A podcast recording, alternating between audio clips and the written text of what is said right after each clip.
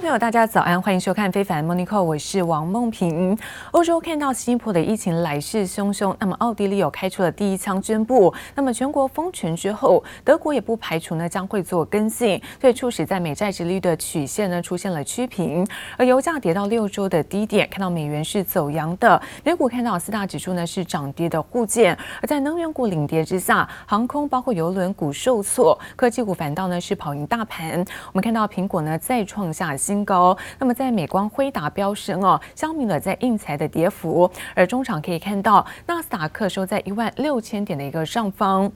那么跟费半震荡的收涨，甚至呢更实步的刷下了一个新高纪录。而今年看到，其实在油价的部分哦，供不应求，所以造成一度的油价飙涨。但现在美国的能源资讯管理局在最新的报告当中预测，在明年的那么欧佩克包括俄罗斯、美国这些产油国将会来做扩大产能，到时候原油库存的攀升哦，可能会使油价出现比较大幅度的一个走跌。而预估在明年呢，西德州的一个终极原油均价可能每桶来到是六十九美元，而布兰特原油的均价部分则是来到七十二美元。好，最近看到在欧洲的新冠病例数的激增，那么也冲击在最新的油价出现震荡的一个收跌。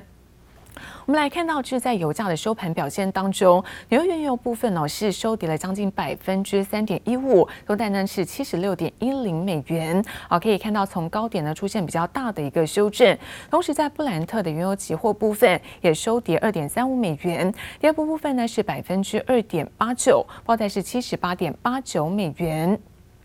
那么回头看一下，在黄金方面，最近看到这个美元走强之下，黄金也出现了比较大的一个波动。那最新呢，在纽约的黄金部分，我是收跌九点八零美元，跌幅部分是百分之零点五三，都在是一千八百五十一点六零美元的最新报价。好，同时也观察这个是在美国总统拜登啊接受了例行性的一个健检，而在麻醉期间呢，依法他把总统的权力交给呢是副总统贺锦丽，虽然说只有短暂的将近八十五分钟，但是这一位首位的女总统还是写下美国历史新的篇章。挥了挥手，比出强壮手势，美国总统拜登十九号做完年度体检，准备离开医疗中心。而在拜登麻醉的这段时间，政府按照规定将职权移交给副总统贺锦丽。尽管他只执掌了短短的一个小时二十五分钟，但这可是美国建国两百四十五年以来第一位女性元首。Earlier this morning, um, the president had a conversation with Vice President Harris, uh, as well as uh, Chief of Staff Ron Klain at around 11:35 this morning. Uh, he was in good spirits. Uh, he resumed his duties as president at that point in time. 白宫发言人沙奇表示，拜登已经恢复其总统职权。而根据白宫医师欧康纳报告指出，虽然拜登被发现结肠长出三公分的息肉，但他仍然是一位健康的男性，完全可以胜任总统职务。除了健康状况无虞，拜登政府更在社会支出法案上赢得了一次胜利。On this vote, the yeas are 220, the nays are 213. The Build Back Better bill is passed. 众人齐声欢呼，因为在经过八点五小时冗长辩论后，美国众议院周五通过总预算一点七五兆美元（约新台币四十八点七兆元）的重建美好未来法案。This is legislation that creates millions of good-paying jobs, gives tax cuts to the middle class, lowers costs, especially health care costs and child care costs for the middle class, and is paid for 100%. I, and again, we're very excited about what it does for the children, for the families. 众议院长兴奋地表示，这项措施比过往做的任何事情都还要伟大。尽管国会预算办公室认为这可能在十年内带来三千七百六十亿美元的赤字，但白宫表示，二零三一年前会有千亿收入，可用税收成长抵掉赤字。记者黄吴国豪综合报道。而美国总统拜登的一点七五兆美元的支出法案，那么上周呢，在联邦众议院，它是以在微幅的差距过关之后，接下来几周会在参议院面临到更严峻的挑战。而另一个令国会议员头痛的问题，只是联邦政府这个债务上限可能会在十二月三号来做到期。而现在美国财长耶伦呢，致函国会领袖，警告说，如果国会没有在十二月十五号前来提高这个举债上限，联邦政府可能在十二月的中旬就会没钱可用，也会面临到。这个局部关门，包括债务违约的相关风险，这些都成为是国会在未来两周之内哦，必须要化解的一个两大棘手的一个问题。好，随着现在感恩节就即将到来，那么美国总统拜登依照往年的一个传统，他在白宫举办了赦免的仪式，同时也赦免两只感恩节的火鸡。而在发表赦免词的时候，他也幽默地跟外界开玩笑，表示说这两只火鸡呢，因为打了新冠疫苗，所以才获得了赦免的机会。I pardon you. I pardon you this Thanksgiving. Go ahead, say something. There you go. 幽默地说着赦免词，美国总统拜登顺应着几十年来的传统，抢在感恩节前对两只白色大火鸡进行一年一度的火鸡赦免仪式。Two names I couldn't agree on more. Who better help celebrate the holiday in which we break the bread for two turkeys named Peanut butter and jelly. I have to admit to you, my wife doesn't like me admit it. That's what I like for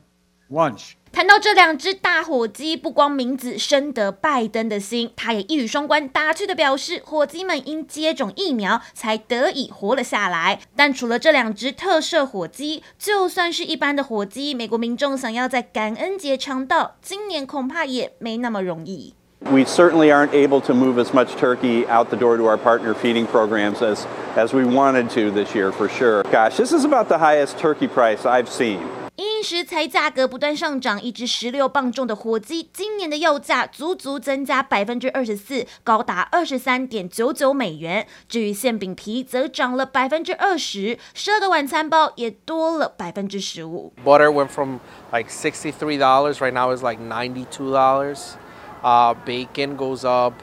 Um, one thing that has been really difficult for us to find is chocolate. So as a matter of fact, this year we decided to take out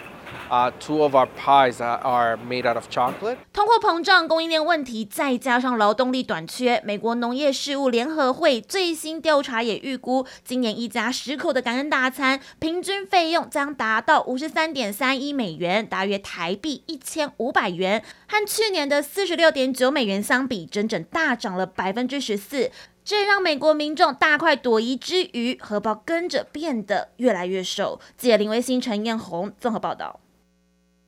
而特斯拉执行长马斯克在一场跟美国科技研究院的一个太空视讯会议当中透露，旗下的太空公司 SpaceX 的新建计划最快在明年的一月份将会来做惊喜。嗨，嗨，嗨。用稚嫩的声音对着镜头打招呼，特斯拉执行长马斯克一岁多的小儿子 X 似乎对爸爸的太空梦也很有兴趣。马斯克特地让 X 坐在大腿上，看着影片介绍自己一手创立的 SpaceX。小朋友还不断挥舞双手，发出声音，把马斯克逗得好开心。可，可，Rocket，but，Rocket on a big car。马斯克罕见带着小儿子露面，展现居家的一面。不过，这可不是温馨家庭影片。X 后来被工作人员带走，似乎依依不舍，隐约传来哭声。他意外现身的可是美国国家科学院的视讯会议。儿子离开后，马斯克言归正传，透露自家星舰最新的研发进度。We've done several suborbital flights, um, and have been able to to land the vehicle successfully. Um, the first orbital flight, we're hoping to do in in January. 马斯克想将人类送上月球和火星的梦想，又要向前迈进一步。新建轨道飞行测试历经一延再延，马斯克终于亲口证实，明年一月试飞。由于美国联邦航空总署 FAA 要求发射场进行环评，第一场公听会十月才刚结束。好不容易 FAA 最近表示，预计年底前完成审查。There's a lot of risk associated with this first launch, so I would not say that it is likely to be success successful, but I think we'll make a lot of progress. Um, and then we've also built a, a factory for making a lot of these vehicles. So this is not a case of just just one or two. 明年一月的测试能不能成功，马斯克也不敢保证，更坦言明年至少需要试飞十几次。但他还是对新建计划很有信心，预计二零二三年有望正式投入运转。记者李木伟、黄一豪综合报道。而中国女子网球名将彭帅呢，疑似呢被消失之后又被现身，引发现在是国际当中的一个高度关注。而就在《泰晤士报》在今天报道，那么在北京有持续迫害异议分子的背景之下，英国正在跟五眼联盟来讨论的是外交杯葛在北京冬奥事宜。那么同一时间哦，在中国各类的官方人员，他们相继呢发出了彭帅出席赛事的一些照片，包括私下聚餐的一些影片，不过还是没有办法平息国际舆论。然后等于昨天您说是他的朋友带他来您这儿吃饭了，他的朋友有几个人呢？嗯不是哈，这个东西我不知道他们请的是谁哈，哦、我只知道他们一共是七八位吧，七个人。哦、但是我进去服务的时候只来了五个人。在他们当时的状态是不是一个比较轻松的一个老朋友聚会？啊，对对对对，没有说那种啊，谁呢很紧张，他特故意准备些什么呀，弄些什么呀，没有，就是很随意的，就是进来吃饭。好，彭帅呢，在本月稍早指控前中国国务院副总理有一点点这种很高。嗯，张高丽之后，这个下落不明超过了十天的时间，那相关的指控现在也被删除。不来自于最新哦，彭帅跟国际的一个奥委会主席视讯的一个通话，但是彭帅表示说，他现在呢是平安无事，待在北京的家中，也期盼外界呢尊重他的隐私。同时呢，中国对外官媒《环球时报》的总编辑胡锡进在稍早再度贴出了影片，表示彭帅在二十一号上午在北京呢出席了网球赛的一个开幕式，有点试图证明呢彭帅。是安好。那另外一名是中国体育活动公司的高层，也在推特发布聚餐的影片，其中可以看到，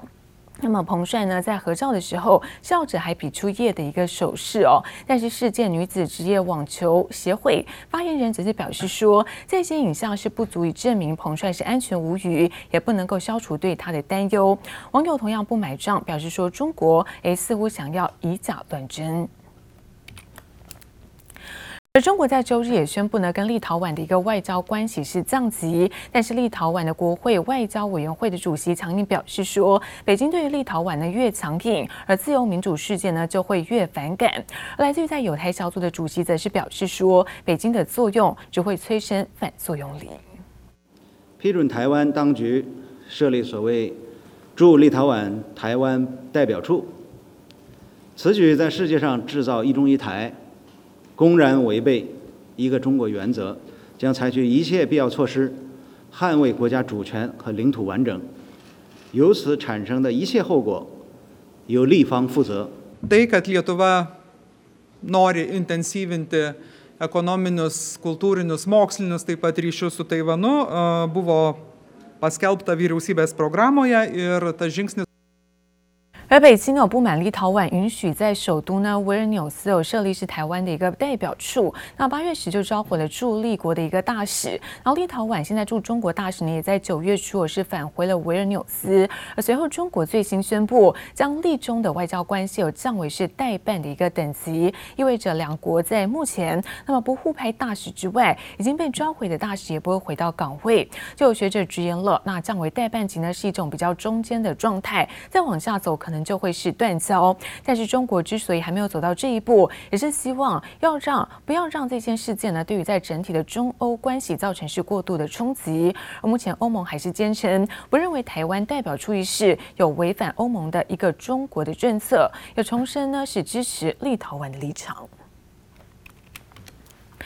而现在大陆的元宇宙概念呢，可以说是席卷了在 A 股市场。那这种概念可以连接到各大行业，包括游戏啦、智慧财产，甚至到设计这些呃娱乐相关的一些个相关个股。那现在呢，标股的出现之下，很多上市公司纷纷主动公告是有规划相关的业务。从十月的中下旬开始，迎来呢是第二波的庆祝行情。我现在越来越多公司有试图抢进在相关的概念，也引发了监管单位的注意，来自于在。北京的商报就统计说，从十一月以来，至少是有十家公司收到了监管下发的一个关注函或是监管函，要求要说明啊，他们的业务跟打造虚拟宇宙到底有什么样的关联，有什么样的实质的进展。这个动作呢，其实要防止防止这个上市公司有一点趁热趁热度，那这个刻意的一个炒作，也试图呢想要为这一波那么过度狂热来做降温。那同时再来看到恒大其实现在引发是大陆房地产包括企业危机的连环爆的一个危机。不过现在官方啊，为了要止血来救经济，传出呢为了在房地产的一个企业开出了一些融资的白名单，因为房地产行业呢这个整体抗风险的能力降低，那其中抗风险更强的国企也遭受到更多的金融机构的关注，所以市场传说银行为了对于在给予这个专项支持，因此列出了房企的一个融资的白名单，其中包含了保利发展之外，中海地产等等，还有其他符合要求的一些优质的一些地方的国有，那么房地产相关的一些企业。好，这是在相关的重点消息。那同时，带您看到现在中国在浙江义乌，它是全球最大的一个小商品的集散中心。那去年看到出口总值的部分超过了三千亿元的人民币。不过这一年来看到原物料的上涨，那运价的高昂，包括塞港缺柜的问题，甚至又遭遇到中国的突袭式的限电，所以导致有义乌在生产的时程是大幅度的延迟。那海外买家纷纷的弃单，传出现在两千平的仓库堆了满满的货物。挂满 LED 灯，一闪一闪的圣诞树，还有圣诞帽、雪人麋鹿等圣诞用品。这里是中国浙江义乌，是全球最大的圣诞用品集散地。原该迎接欧美的报复性消费，但却受到高运价、塞港、缺柜等因素拖累。今年的义乌是有货出不去，甚至让海外买家纷纷弃单。可以看到，在我身后这个六千多平米的库房里面，几乎是存满了货物。但与之形成鲜明对比的呢，是来这里运输的集装箱卡车却是寥寥无几。大量商品积压仓库，从高角度看，画面更吃惊。本来义乌的货物从进库到出库只需要三天，现在甚至等到快两个月都还没有货柜可以装，订单满手的义乌厂商有苦难言。我们的货源很充足，但是嘛，箱子在很多有疫情严重的国家嘛，箱子就回不来，箱子回不来，导致了堆场的箱子就会很少。今天本来早上就要装柜的，他说货柜没有了，那我们又要等上十几天到二十天。除了原物料短缺导致生产成本提高，九月时中国祭出突袭式大限电，工厂被迫到处寻找发电机，打乱生产时程。采购商也指出，因运费飙涨，也让他们采购变得相对保守。现在的海运比之前差不多四倍，对吧？对，四倍。之前是三千，现在是一万多，到双倍的保，所以这个影响肯定是影响影响数量，影响采购的产品。集装箱运价的剧烈的变动，对于义乌的商品的出口带来了非常大的影响。集装箱运费的攀升，最受冲击的就是低附加值的商品，因为利润空间非常的小，那么这些商品就没有办法去承受这种过高的运费，所以很多啊海外的这个买家暂停了下单。商品积压在工厂仓库，也让业者资金周转遇到难题。海外客户也担心无法赶上圣诞假期的最后到货期限，最后索性弃单。一连串因素环环相扣，今年圣诞假期，义乌的业者恐怕不太好过。记者唐佳怡、邱文杰综合报道。而说到大陆有政策呢，持续调控在大宗商品的价格影响之下，十月份看到到现在大陆的黑色系商品期货的价格呢是起步的走跌，不止在铁矿砂、在钢筋期货的主力合约，这些累计跌幅都超过两成的幅度。那我们看到焦煤跟动力煤期货主力合约，这个价格也是出现了腰斩。有专家认为，有现在政策调控的成效显现，使得在煤炭跟钢铁的基本面发生比较大的变化，加上现在大宗商品呢已经出现了转折点，那空头头趋势成型，因此专家表示，哦，大宗商品的价格取决于在供需跟货币政策。从货币政策面来看，全球现在呢货币的政策即将紧缩之下，大家对于在美元升值的预期，那资金就会来配置是美元的资产。加上先前在能源紧张的时候，那煤炭的需求压力也减弱之下，都不再支撑大宗商品的价格上涨。